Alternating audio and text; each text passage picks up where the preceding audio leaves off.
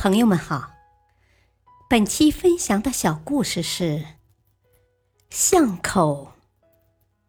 我喜欢在放学后抱着家里的小花猫，坐在门口看巷子口来来往往的行人。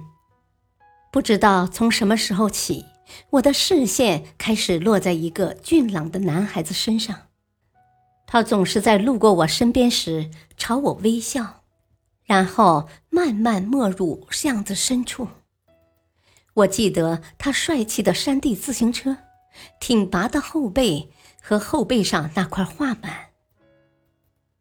某天傍晚，我心血来潮，打算画我的小花猫，于是，在门口摆开了摊子。突然，我觉得身后好像有人在注视，转过身，他就站在我身后。正看我的画，我立刻觉得自己的脸烫起来。我不安地坐在那里，等待他提意见。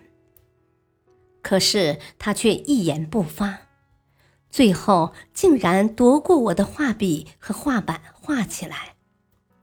很快，我的小花猫就在画板上活生生的再现了。他还在画纸的边沿写了许多绘画的技巧。我目瞪口呆，真是个怪人。等我醒悟过来，想要道谢的时候，他已经走远了。从那以后，我开始有意的坐在门口等他。可是他不再对我笑了，有时连看都不看我一眼，就走进了巷子深处。日子缓慢的流淌着，我上高三了。有一天，我在巷口没有看到他，从此他就失去了踪影。但高考的压力让我没有时间去找寻他，我把自己的所有精力都放在学习上，不再为那段朦胧的感情守候。第二年的九月。我走进了海边的一所大学。后来，我认识了一位优秀的男孩子，他成了我的男朋友。有一次，我问他：“你家门口是不是经常有个小女生路过，而你偷偷的喜欢她？”他莫名其妙的摸摸我的脑袋，小心的问：“啊，你是不是发烧了？”我瞪他，娇嗔道：“你才有病呢！”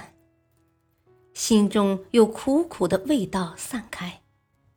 快毕业了，我的时间比较空闲。有一天，男友约我一起去看画展，展厅边有一个展会说明：旅法画家，白风，先天性聋哑。擅长工笔花鸟，一九七八年生于我市。他的画充满积极的生活气息，很有灵气。我看得兴致盎然。男友突然跑过来，惊奇的对我说：“哎，贝，快来，有幅画可像你了。”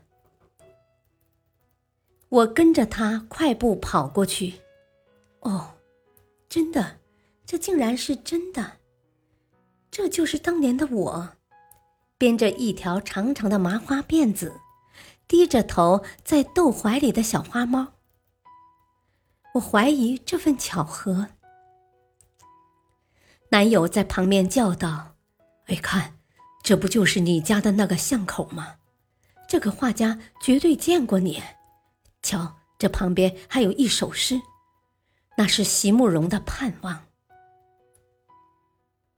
其实，我所盼望的也只不过就是那一瞬。我从没要求过你给我一生。如果能在开满栀子花的山坡上与你相遇，如果能深深的爱过一次再别离，那么再长久的一生，不过就只是。就只是回首时那短短的一瞬。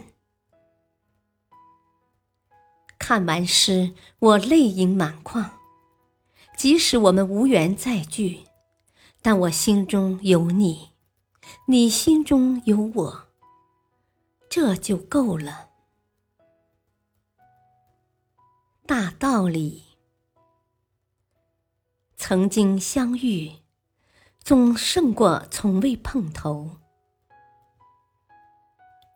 感谢收听，再会。